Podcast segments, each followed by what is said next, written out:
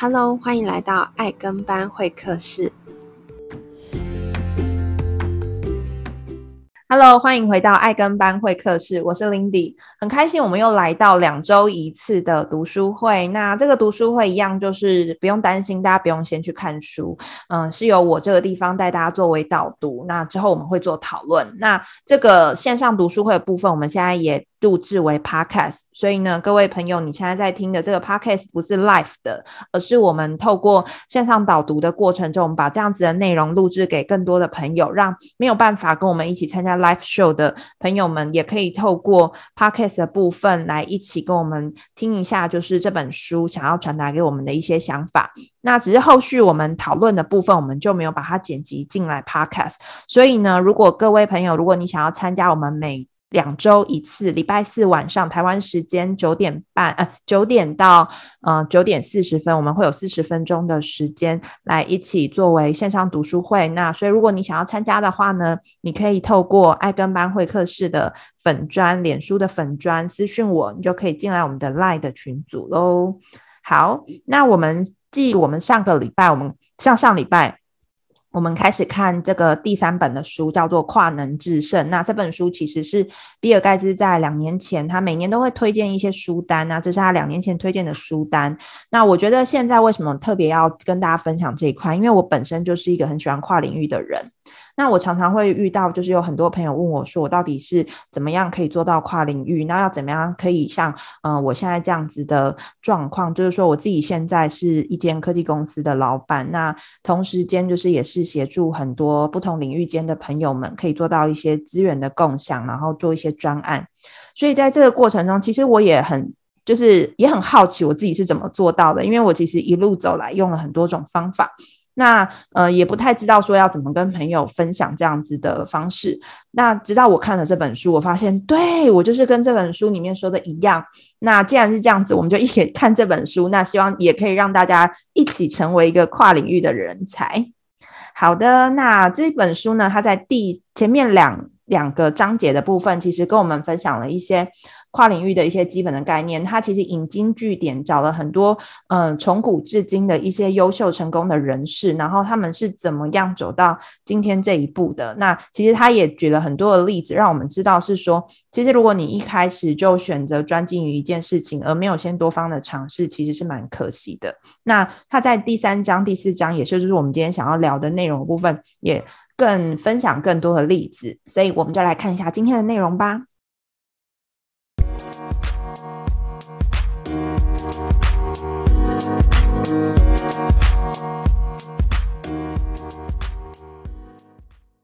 那在第三章的部分呢，它的标题是“真正的音乐奇才，皆非刻意练习而来的”。那就像我们上次提到，就是这本书呢，其实它有一点点在反刻意练习，可是它没有到完全的反对哦。它后面其实就有在讲到刻意练习，其实真正的核心概念是什么。那我不知道大家有没有看过《刻意练习》这本书，我自己有看过。那这本书其实是那个刻意练习，其实是让我们知道，是说我们一直反复、反复、反复的练习一件事情，好像努力一一万个小时，你就成为这个领域的专家，类似这样子的概念。可是呢，这个这个作者就是《跨能制胜》这本书的作者呢，他去寻找了就是从古至今的一些人，就像这本他里面现在提到的所谓的音乐奇才，他去看了很多，嗯、很。在音乐上有很杰出表现的作曲家啊，或者是一些演奏家，他发现呢，就是有一个很有趣的现象。他举一个例子啊，就是有一个女声乐团，女女生，她的那个声是声音的声，OK，女声乐团，他们嗯、是一个很厉害的一个表演的乐团，在在很。就以前的时候，可是呢，他们去呃，真的去了解一下这些人到底的背景是什么，他们为什么可以呃表演的这么的出色，然后结果之后竟然去发现，就是他们嗯、这么红的一个女生乐团呢，他们竟然是 nobody，就是他们是来自于各个嗯、呃、低下阶层的人，然后去组成的，包含连卢梭，大家记得。古时候不是，就是中古世纪，有一个人叫卢梭。那卢梭他他也发现了这件事情，就是，原来他们呃这些席卷整个欧洲的这个女乐手，竟然他们的背景是这么的平凡，然后甚至是他们是没有身世，然后也没有什么外貌的，他们就是纯粹就是一个很热爱音乐的人。就就在这样子的过程中，意外的发现他们竟然可以成为所谓的中世纪版本的国际摇摇滚巨星。到底是怎么做到？大家想说哦，那他们每天一定花很多时间练习吗？或是他们有找到很厉害的人协助他们等等的？可是呢，发现就是他们竟然一天只有练琴一个小时，然后呢，甚至是他们学会非常非常多种乐器，包含小提琴啊、双簧管、法国号、大键琴。等等，甚至还有低音提琴的，所以他们就会发现说，哦，原来他们不是每一个人专精于一个乐器。比如说，这个人是大提琴家，所以他每天可能花十个小时或者更多的时间去练习，然后一直反复反复练习，然后成为一个优秀的大提琴家。其实他们从这个女乐手的乐团里面发现的是，他们其实每一个人都有接触多种的乐器，然后在这个过程中，反而让他们成为一个优秀的表演者。所以透过这个例子啊，他们会去发现是说，如果你想要成为高手，多方探索的抽样阶段是不可或缺的。也就是说呢，其实我们现在啊，有时候我们就会觉得说啊，你应该要赶快找到一个方向、一个技能，然后呢，就赶快就花很多的时间去专注。其实这件事情啊，他们从很多的统计学，然后很多的例子，就会发现是。呃，会建议啦，吼，就是如果你想要成为一个优秀的选手，你应该是要让他去，呃，比如说培养基础的训练以外，还有多方的探索兴趣跟天分，最后我们再来挑一个专精的项目去做练习，应该会比较好。包含他们从一些奥运选手的成功的奥运选手，然后去回推他们过去的，呃，怎么成为奥运选手这个过程中，然后去找到他们很多人的共同点。甚至他们还统计出来，发现说，优异的音乐家平均会练三种乐器。所以呢，嗯，他们发现无无论他们做了很多的研究，就发现说，在展开训练前的练习时数，不管是怎么样，其实都没有造成影响。那日后最成功的学生，反而是从他找到他真的心动、心仪的乐器之后呢，才呃才会就是去。做更多更多的练习，然后成为一个优秀的音乐家。所以，呃，他甚至呢，他们从一些呃学校发现，就是一些音乐的学校发现了吼，学校评为优异的学生，大多数会来自于没有这么在乎音乐的家庭，然后，而且他们没有从小就开始学习音乐，他们反而是多种的尝试之下，他们发现自己其实喜欢的是乐器，然后进而去做努力。所以这个地方呢，他们就说：诶，如果你想要嗯、成为一个卓越，一个在一个领域当中成为一个优秀的人的话呢，其实呃，是更好的方式应该是像刚刚前面讲的，你一开始是大量的全方位的去接受各种的呃学习。然后之后再去做锁定目标，然后进行系统性的学习，然后并且投入大量的练习。所以大家在这边有没有发现一件事情？他并没有反对刻意练习，可是他会希望是你在找到目标之前，你应该要去多方的尝试。那他也，我我觉得这本作者应该非常喜欢音乐啦，因为他在这一章里面又提到很多乐手，然后知名的歌手等等他们的发展的历程，所以这个地方我就不重复的去说了。那嗯、呃，简单的来说呢，他花了非常非常多的篇幅，就是在讲说哦，有一些小提琴家啊，有些歌手啊，他们的成长的历史其实也是。佐证了他刚刚说的这样子的，呃，跨领域学习的过程。所以呢，其实我们回到刻意练习这本书好了。这本书其实它最大的重点，其实不是在于说，哦，我花了一万个小时练习，然后成为了所谓这个领域的专家。其实刻意练习那本书，大家都呃很容易忽略掉一个很重要的 key point，在在于。你其实，在练习的过程中，你应该是要懂得修正错误。也就是说，如果我今天，嗯、用一个错误的方式弹钢琴，我弹了一万个小时，我也不会成为很厉害的钢琴手。而是我每弹一次，我每弹十次，我可能是有去修正。我在弹的过程中，可能有老师指导我，等等的，有教练指导我，在过程中我去修正我的错误，然后再去做十次、二十次的练习，然后再修正、再修正、再修正。如此一来呢，我可能经过一万个小时之后，我就可以成为专家。所以其实这也是刻意练习里面呃很容易被忽略忽略掉。可是其实他在那一本书有特别提到的。所以他发现啊，就是很多的高手呃的童年学习偏向于潜移默化。而非正式的指导。那他这边也有在提到杜克大学啊，就是嗯有一个研究，他们说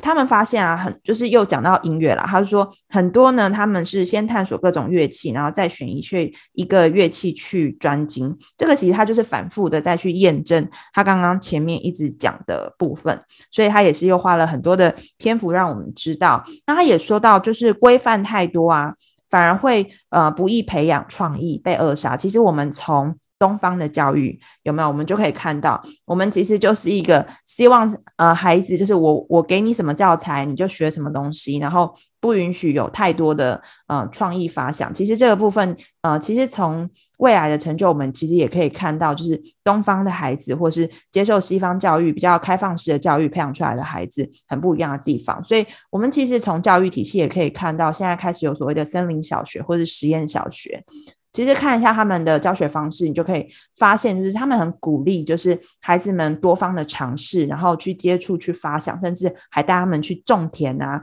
然后去接触很多的。像我记得我那个时候去宜兰，然后我看到他们华德福的那个学校，然后他们的教育方式其实就是这样子，就是让孩子亲手做，然后去思考这个东西到底是什么样的原理。然后比如说他们在讲星星，他们就真的会是嗯、请孩子们晚上一起去看观星，就是看天上的星星这样子。所以他这个地方呢，就是帮我们整理了一个重点，叫做训练的广度带来转换的广度。也就是说，学习时越多元，越有办法去创造出抽象的模式，不需要依赖特定的范例。那他说，创意也许难以培养，可是却很容易被扼杀。那他说，普通儿童的家里平均有六条规定，就是他们可能有家规，就是哦，你不能做什么，你要做什么这样子。可是他们发现呢，高度创意儿童的家庭大概只有一条规定。所以呢，他等到就是孩子做错事，然后违反了可能他们真的觉得不太妥当的事情，他们家长会说出家长的意见，而不是事先就跟你说好，哎，我先跟你，嗯、先把话讲在前头，就是你不可以做什么，然后你一定要做什么，就是他们他们发现，就是如果呃这个儿童比较有创意的话，他们家庭通常是给他们很大很大的机会去试错，然后去找到一些方法。而不是一开始就给他们规则。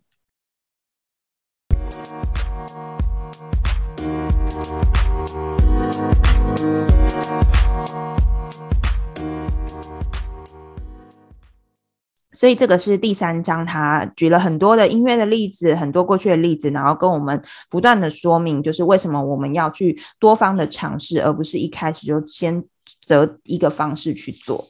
好，那第四章呢，他讲到的是。立竿见影的学习，反而欲速则不达。好，什么叫做立竿见影的学习，反而欲速则不达呢？其实这个地方呢，就是我们有时候啊，很容易会，呃，我们中中国人讲叫什么“揠苗助长”。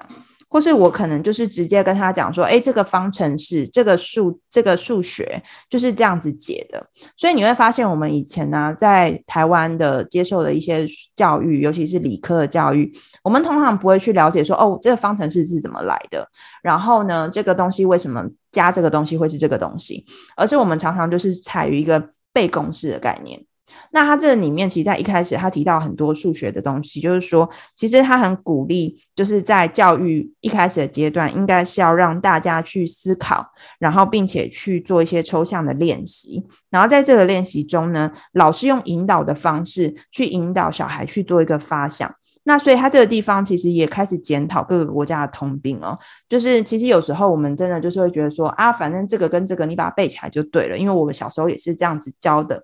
那甚至是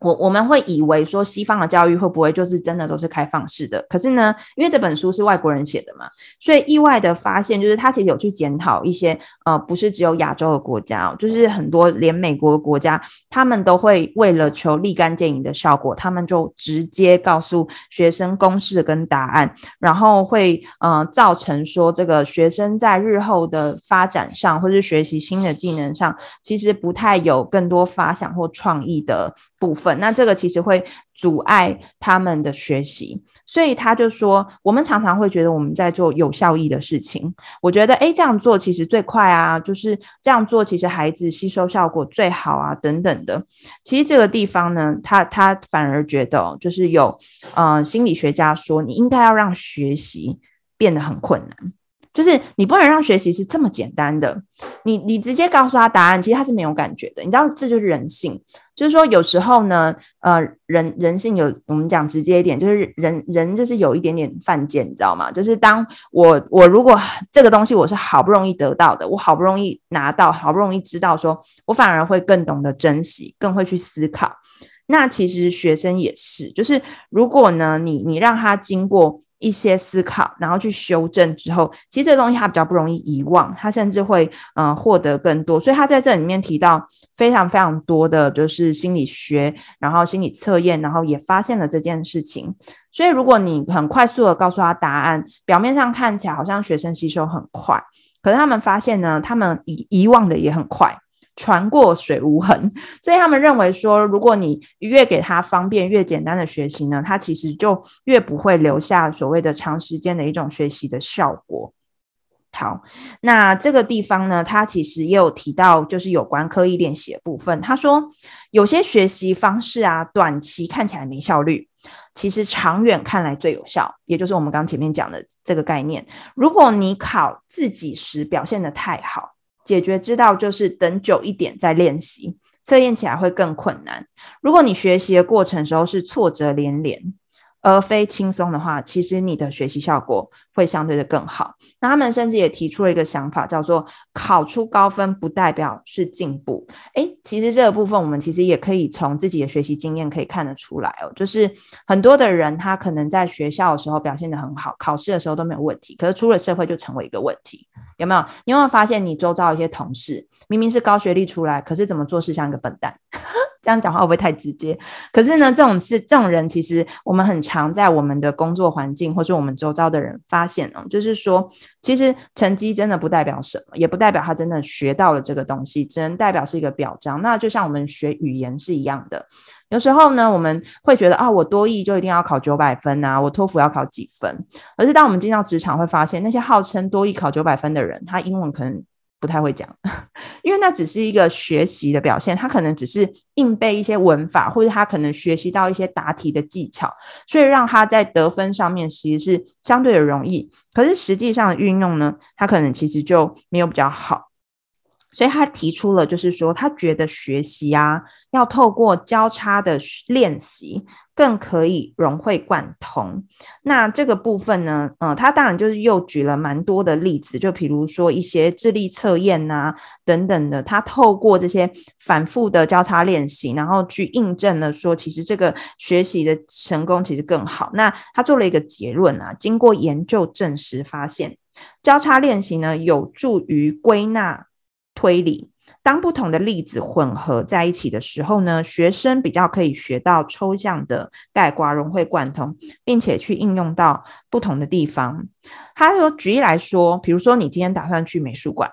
然后呢，你希望能够分辨像毕卡索啊、雷诺瓦等等画家的作品，在出发之前呢，不会是先看呃雷诺瓦，然后再看毕卡索。的图，而是呢，把我我把所有的图片都混合在一起，洗一洗之后呢，然后我来猜猜看，诶，这个是毕卡索的画，还是这是雷诺瓦的画？然后这个过程中，我可能反而学习得更快，因为我自己脑中可能会有一个推理的逻辑，而不是可能用一些小聪明啊，或是一些惯性的方式得到答案。那其实，在各个的不管是数学的学习啊，或是技能的学习上，其实也是这个样子的哦。所以呢，他有讲到一句话叫做。慢慢学，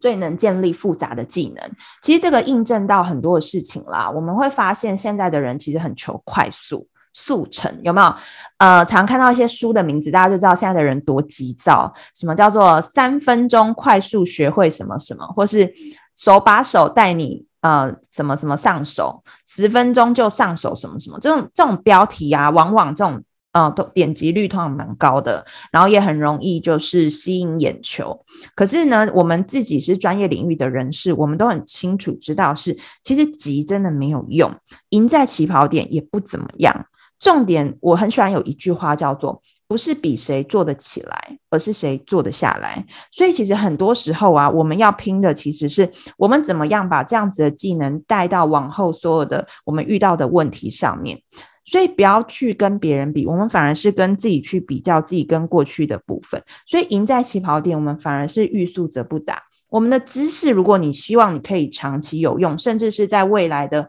呃遇到一些新的科技、新的事件发生的时候，可以更做应用的话呢，其实你需要很灵活的去操作，所以你需要做我们刚刚前面讲的交叉练习。你现在呃，不管你现在是在哪个领域，或是你现在可能是学生，其实你应该要更知道的事情是，你现在纵使会不代表什么。你要想想象的是，因为你现在会，可能是因为你过去有了一些经验，所以你现在会。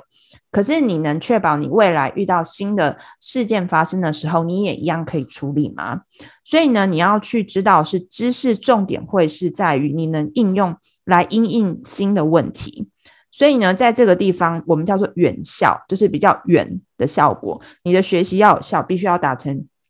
远效的效果，所以这个地方我觉得很棒的一点是，虽然呢，它呃，我今天很快速的帮大家带过这两章节，可是我们其实可以从呃过去的很多人的例子，然后或是很多心理学的一些实验，然后一些统计，我们可以发现，就是其实呃到现在此时此刻来说，其实一点都不违和，诶，就是。尤其是面对现在整个嗯、智能的社会，我们很多时候我们很很害怕被 AI 所取代。可是大家要知道，是我们就像在这本书，或是我们上本书跟大家讨论的。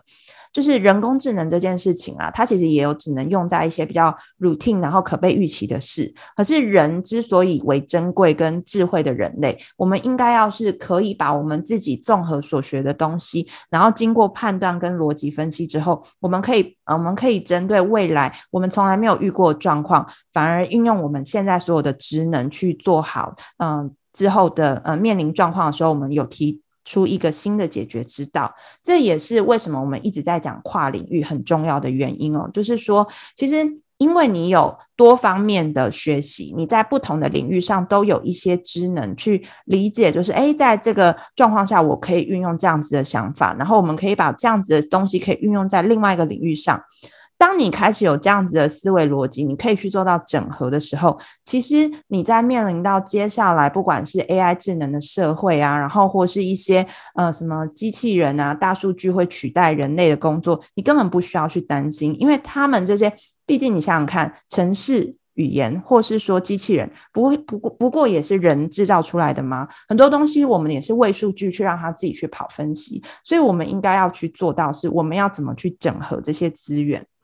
好哦，那其实今天呢，想要跟大家分享的，其实就是跨能制胜前面啊、呃、第三章跟第四章在跟我们提到的。